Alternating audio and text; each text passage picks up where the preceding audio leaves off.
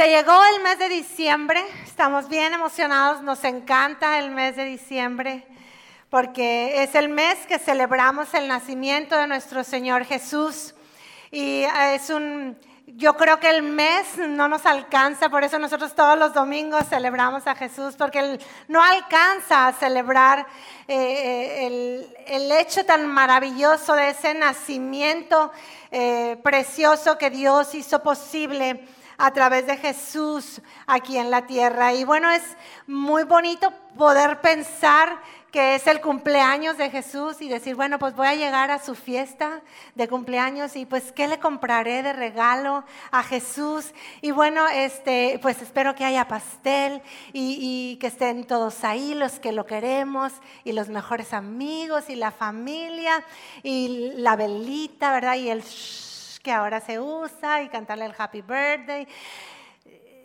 Qué padre, ¿verdad? Qué padre pensar así, pero qué padre que Jesús es más que eso, que Jesús sobrepasa esas cosas y la celebración que tú y yo podamos hacer eh, para Jesús, Él lo pueda recibir em, con agrado, con alegría y honrando y glorificando su nombre, porque se trata de Jesús. Se trata del Hijo de Dios, se trata de aquel que vino a dar su vida por nosotros. Y hoy yo quiero que vayamos al principio de esa historia, que vayamos al principio del tiempo que Jesús estuvo aquí en la tierra y se trata de su nacimiento. Y quiero contarte historias paralelas, dos historias que se vivieron de manera paralela. Por eso titulé mi mensaje Historias paralelas para acordarnos de esa época que le tocó vivir a Jesús cuando nació aquí en la tierra. Y esas, pues voy a contarte la historia de Jesús y la historia que se vive a la par con Jesús es la historia de Juan el Bautista. Estas historias se llevaron desde el... Em, se vivieron de manera paralela desde que muchos años atrás se habló acerca de estos dos nacimientos. Y eso lo podemos encontrar en el libro del profeta Isaías. Isaías fue uno de los profetas que habló de los dos nacimientos. En otras partes de la escritura encontramos que, que se anuncian estos dos nacimientos. Pero vamos a ir al libro de Isaías en el capítulo 40 y empieza Isaías a hablar al pueblo de Israel trayéndoles esperanza. Es la esperanza que iba a llegar para el pueblo de Dios. Y dice, escuchen, escuchen, pongan atención. Es la voz de alguien que clama, abran camino a través del desierto para el Señor hagan una carretera derecha a través de la tierra baldía para nuestro Dios. Y aquí Isaías está hablando de Juan el Bautista, de Juan, ese hombre que iba a ser esa voz que gritara en el desierto, anunciando que venía detrásito de él el Mesías, el Hijo de Dios, el Salvador del mundo. Y unos versos más adelante, en el verso número 10 de este mismo capítulo, Isaías escribe ahora de Jesús y dice, sí, sí, porque el Señor soberano viene con poder y reinará con brazo poderoso. Miren, Él trae consigo su recompensa. Alimentará su rebaño como un pastor. Llevará en sus brazos los corderos y los mantendrá cerca de su corazón. Guiará con delicadeza a las ovejas con crías. Y aquí está hablando el profeta en ese mismo capítulo ahora de Jesús, del Salvador. Y 600 años antes de que esos dos nacimientos sucedieran, hay un hombre que está hablando de ellos, profetizando que un día iban a nacer hablando que ellos iban a traer esperanza a esa nación que se encontraba en dificultad. Son dos historias que se vivieron de manera paralela. Ahora vamos a hablar de los papás, ¿sí? Vamos a hablar de los padres, de los padres de Juan el Bautista y de los padres de Jesús.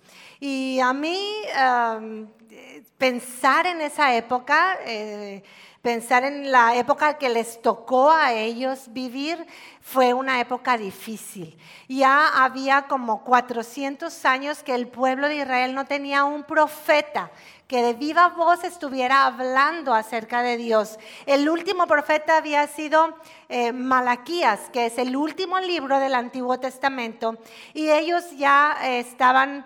Eh, pues desacostumbrados, pudiera decirse, de oír a una persona, a un hombre, a un profeta de Dios hablar, aunque Dios nunca dejó de hablar a su pueblo porque tenían la ley de Moisés con ellos y tenían los escritos de todos los profetas de ah, aquel tiempo, ¿ok? Entonces, pero ellos vivieron una época difícil. Ahora, era una época difícil también porque había mucha rebeldía de parte de las personas, había eh, mucho legalismo, mucha religiosidad en esa época, había pleitos, divisiones. Em, eh, mero parecido con la vida real, eh, actual, es mera coincidencia. Vivían una época difícil, pero a pesar de ser una época difícil, Dios encontró a dos matrimonios. Siempre hay un pequeño grupo, aunque sea, de personas creyentes en Dios. Y entre ese tiempo difícil hubo un pequeño remanente que ah, buscaban a Dios, que amaban a Dios y que obedecían a Dios. Y entre ellos Dios encontró a dos parejas para depositar en ellos, para llamarlos y usarlos, para poner en sus familias la vida de dos hombres que tendrían un propósito fuerte en sus vidas, que tendrían un llamado especial que cambiaría la historia del mundo para siempre. Dios escogió a los papás de Juan y a los papás de Jesús. Y ellos son los papás de Juan, Zacarías y Elizabeth. ¿Quiénes eran ellos? Bueno, Zacarías era un sacerdote Trabajaba y ministraba en el templo en aquella época. Era descendiente de familia de sacerdotes, igual que Elizabeth, su esposa. La Biblia dice que ellos eran justos y eran obedientes de la palabra de Dios. Resulta que eh, un, un día que Zacarías estaba trabajando, sirviendo en el templo, tenían jornadas laborales de una semana y venían de sus casas a servir, y le tocó a él entrar a los atrios, a ese lugar que está antes del lugar santísimo, eh, y a preparar y aprender el incienso y a él le tocó hacerlo. Entonces entra Zacarías pues, a cumplir sus labores sacerdotales, prende el incienso y de repente se le aparece un ángel. Se le aparece un ángel y le empieza a dar un mensaje a Zacarías, ahí en medio, solo en medio eh, de los atrios y lo ve y lo empieza a hablar y yo no quiero contártelo, mejor te lo voy a leer, lo que le dijo el ángel le dijo el ángel, Lucas capítulo 1, pero el ángel le dijo, no tengas miedo, Zacarías. ¿Sí está ahí? ¿Qué le dijo? No tengas miedo, se haber asustado, un susto que le haber sacado, ¿no? Nadie podía entrar ahí más que el sacerdote. Dios ha oído tu oración. Tu esposa Elizabeth, ah, déjenme decirles, es que no les dije que Zacarías y Elizabeth eran ya muy ancianos. Dice la Biblia que eran muy ancianos y entonces el ángel le dice, tu esposa Elizabeth te dará un hijo y lo llamarás Juan. Tendrás gran gozo y alegría y muchos se alegrarán de su nacimiento, porque él será grande a los ojos del Señor. No deberá beber vino ni ninguna bebida alcohólica y será lleno del Espíritu Santo aún antes de nacer, ese iba a ser Juan. Hará que muchos israelitas vuelvan al Señor su Dios. Será un hombre con el espíritu y el poder de Elías. Preparará a la gente, ¿qué? Preparará a la gente para la venida del Señor, inclinará el corazón de los padres hacia los hijos y hará que los rebeldes acepten la sabiduría de los justos. Ese iba a ser Juan. Y el ángel le está diciendo esa noticia a Zacarías. Y puedo imaginarme la cara de susto que tenía Zacarías y, la respuesta que la Biblia cuenta que dio, que Zacarías. El ángel dijo, no, no, no, no, eso, eso no es posible. Mi esposa y yo somos muy ancianos. Y Zacarías no creyó en el plan de Dios. Zacarías no le creyó al ángel el mensaje que le traía. Le dice, tu oración va a ser contestada.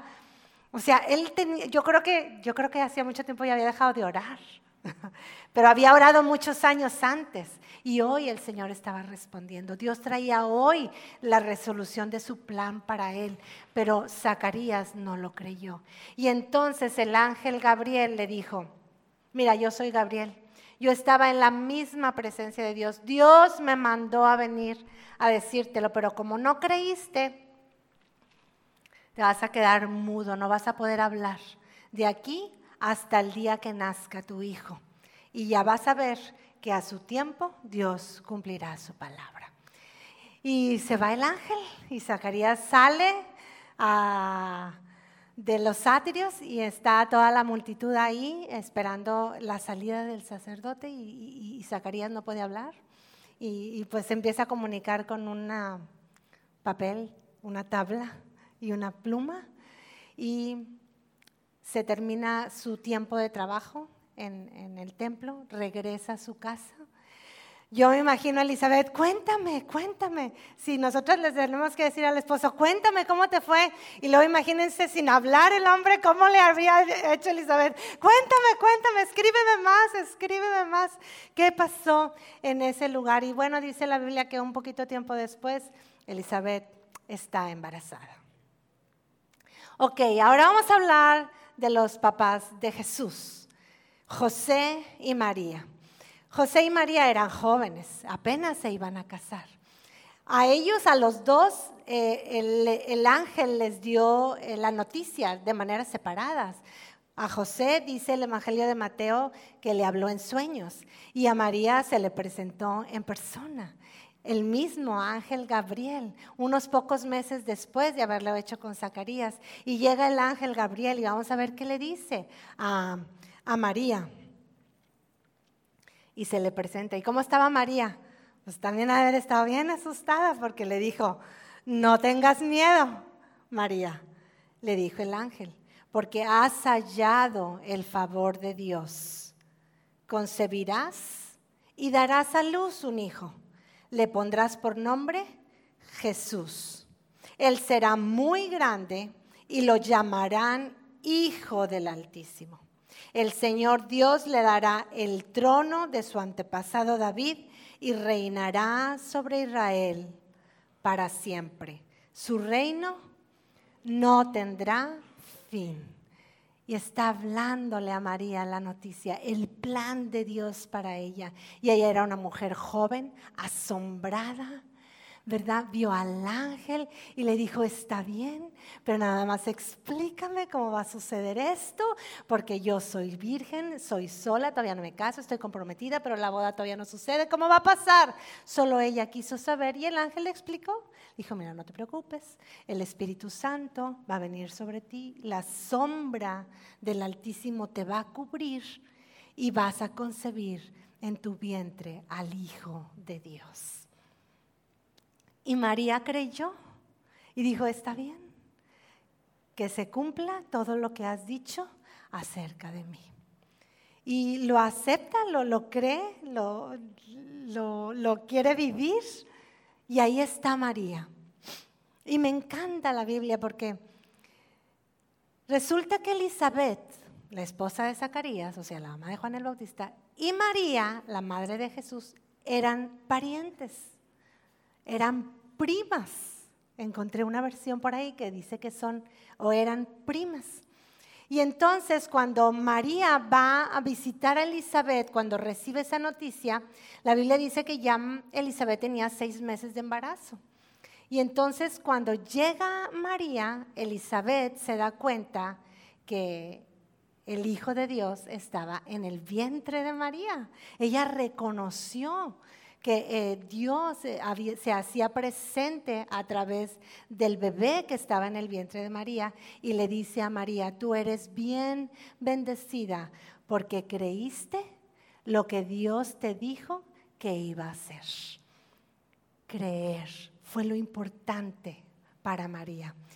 Y tanto Zacarías y Elizabeth como José y María eran personas que amaban a Dios, eran personas que buscaban a Dios y eran eh, personas que cumplieron el plan de Dios en sus vidas. Y Dios puso en ellos, en esos dos matrimonios, la vida de dos hombres que vivirían propósitos eh, grandes, propósitos fuertes que cambiarían la historia del mundo para siempre. ¿Por qué?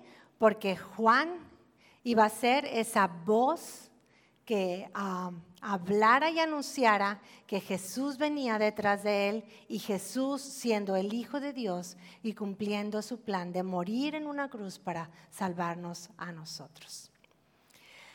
Otro detalle más que sucedió en la vida de estos dos bebés ahora, en este tiempo, es que a los dos, cuando nacieron y aún antes de nacer, se les dijo, se les habló palabras de bendición.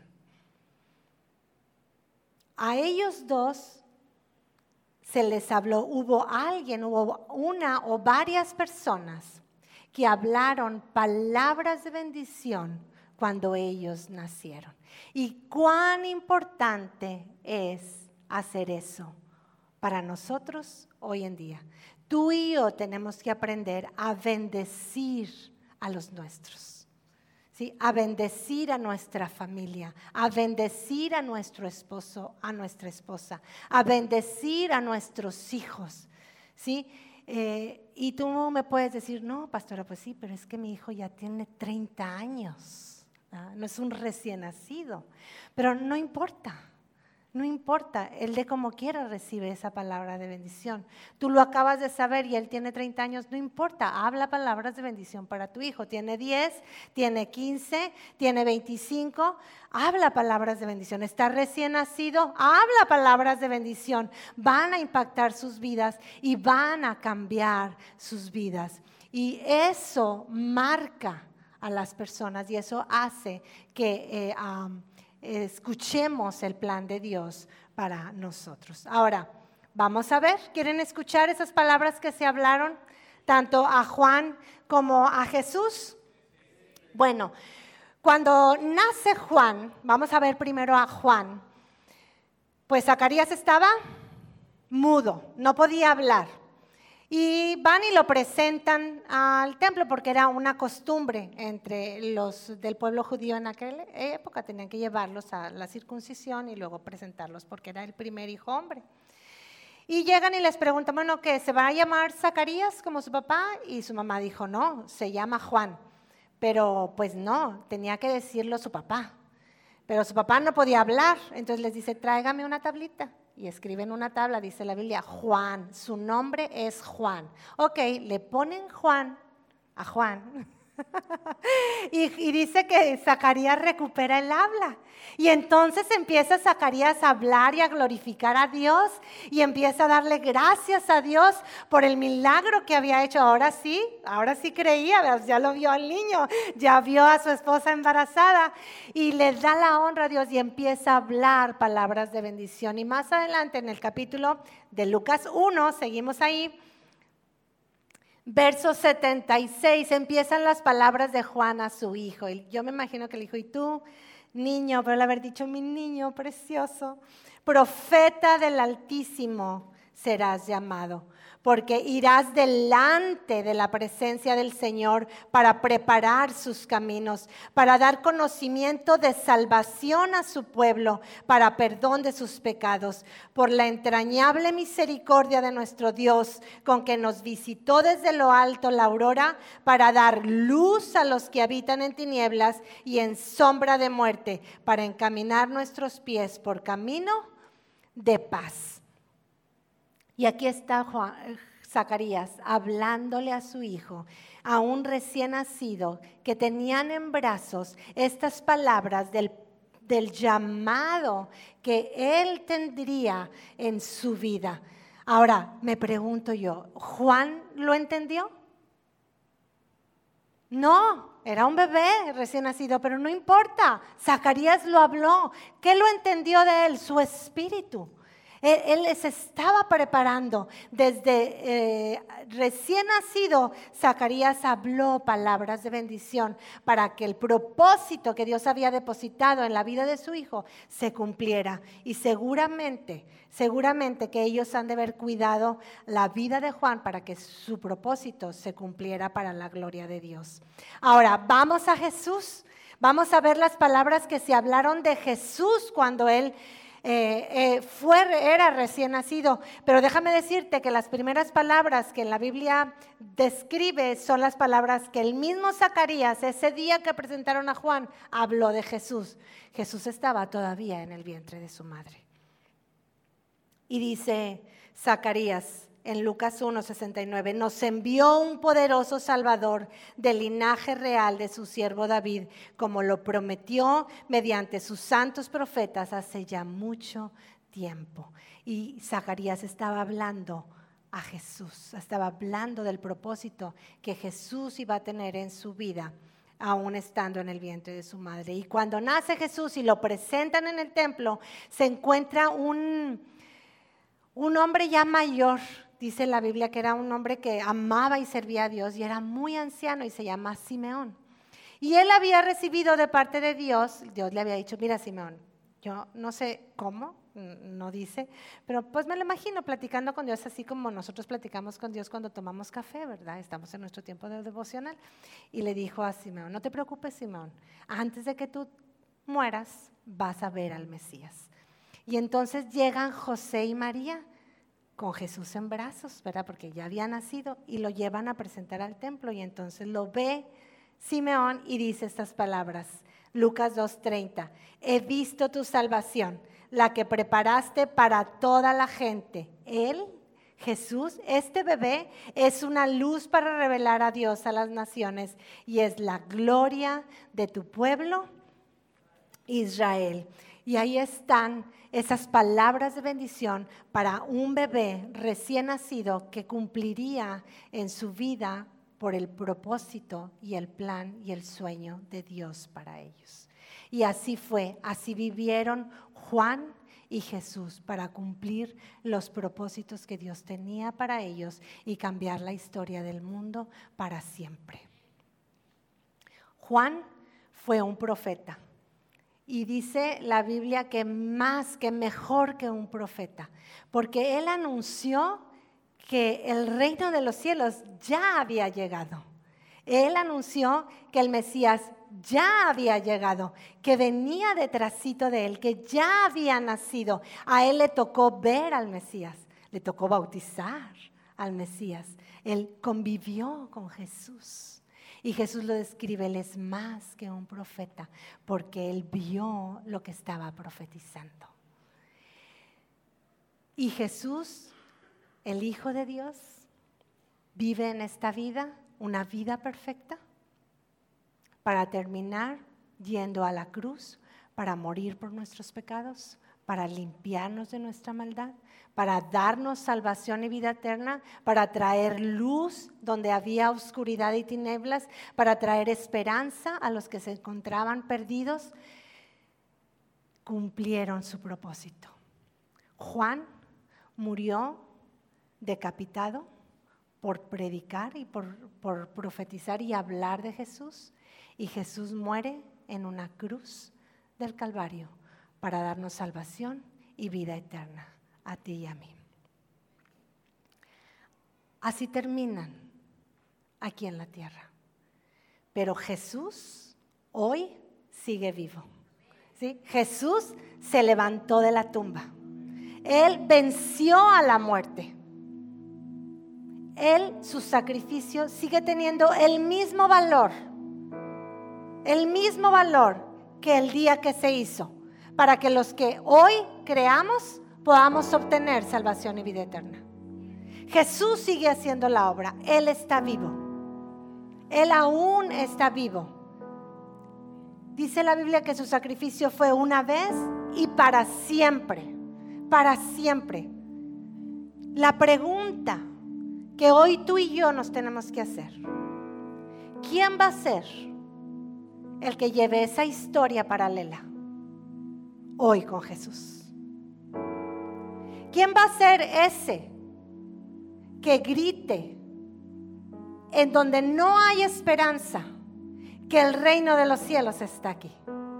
Que Jesús está vivo, que Él es la respuesta a tus necesidades. ¿Quién va a ser esa vida que se viva anunciando que Jesús está aquí?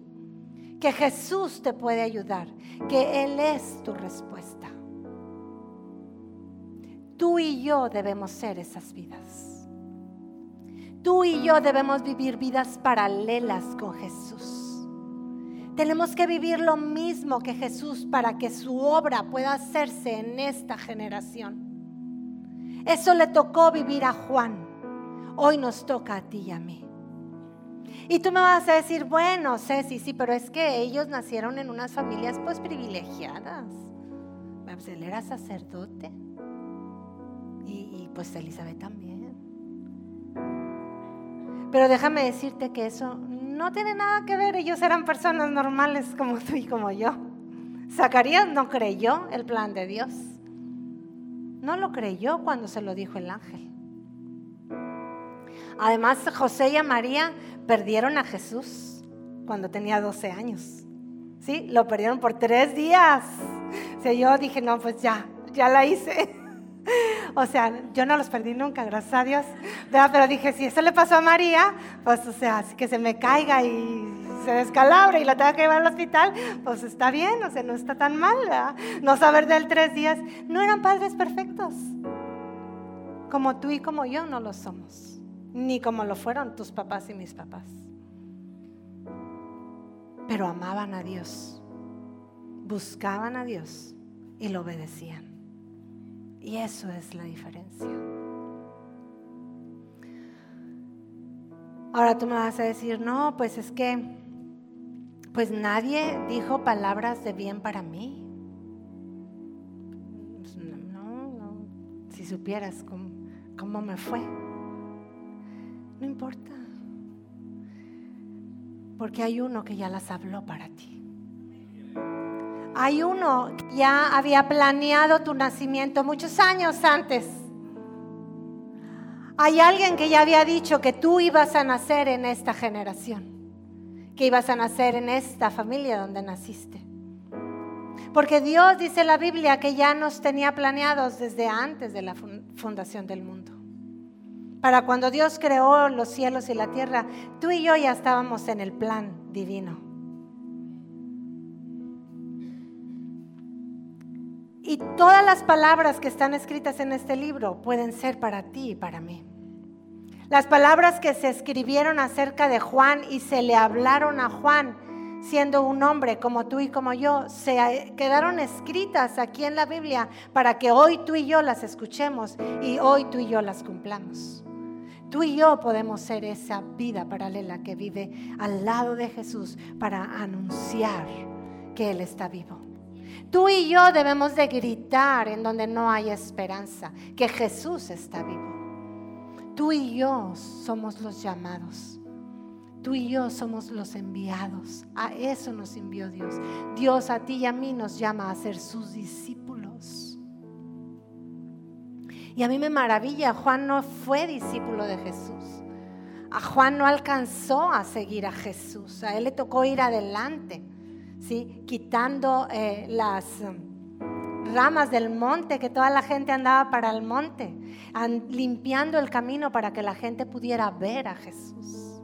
Y aún así fue una voz que gritó en el desierto, cuánto no más tú y yo que somos discípulos. Ahora yo te voy a pedir que te pongas de pie. Y te voy a pedir que te pongas de pie para que me escuches con concentración las palabras que voy a leerte. Algunas de las muchas palabras que vienen aquí en la Biblia. Te voy a leer, estas palabras se encuentran en Hechos capítulo 1, tú lo puedes leer en tu casa, en Efesios capítulo 1 también, y son para ti y son para mí. Si tú hoy las escuchas dispuesto a que cambien tu vida, van a tener impacto. Mira, el propósito tuyo y mío no es como el que tuvo Jesús, que fue cambiar el mundo para siempre. Jesús cambió el mundo para siempre. Hay un antes de Jesús y después de Jesús. Él cambió la historia del mundo para siempre. Pero tú y yo, con que cambiemos nuestra historia, es suficiente. Con que cambies tu historia para la gloria de Dios. Eso es poderoso.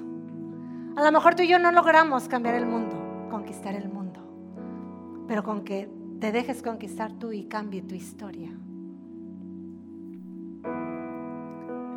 Dice la palabra del Señor, recibirán poder cuando el Espíritu Santo descienda sobre ustedes. Y le hablarán a la gente acerca de mí en todas partes.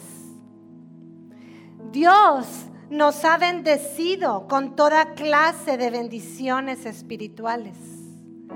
Dios nos amó y nos eligió en Cristo para que seamos santos e intachables a sus ojos.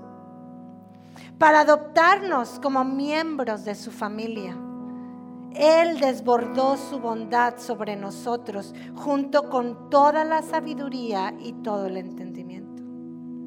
Nos ha dado a conocer su misteriosa voluntad respecto a Cristo, la cual es llevar a cabo su propio buen plan. Y estas palabras son para ti hoy, son para mí hoy. Se hablaron para la iglesia, hoy están vivas hoy se pueden hacer realidad. Si tú las crees, hay que creer. Tú y yo somos esa historia paralela. Somos esa voz que debe clamar, que debe gritar en donde no hay esperanza, en donde no hay luz, para anunciar que Jesús sigue vivo y nos ama y nos ama mucho.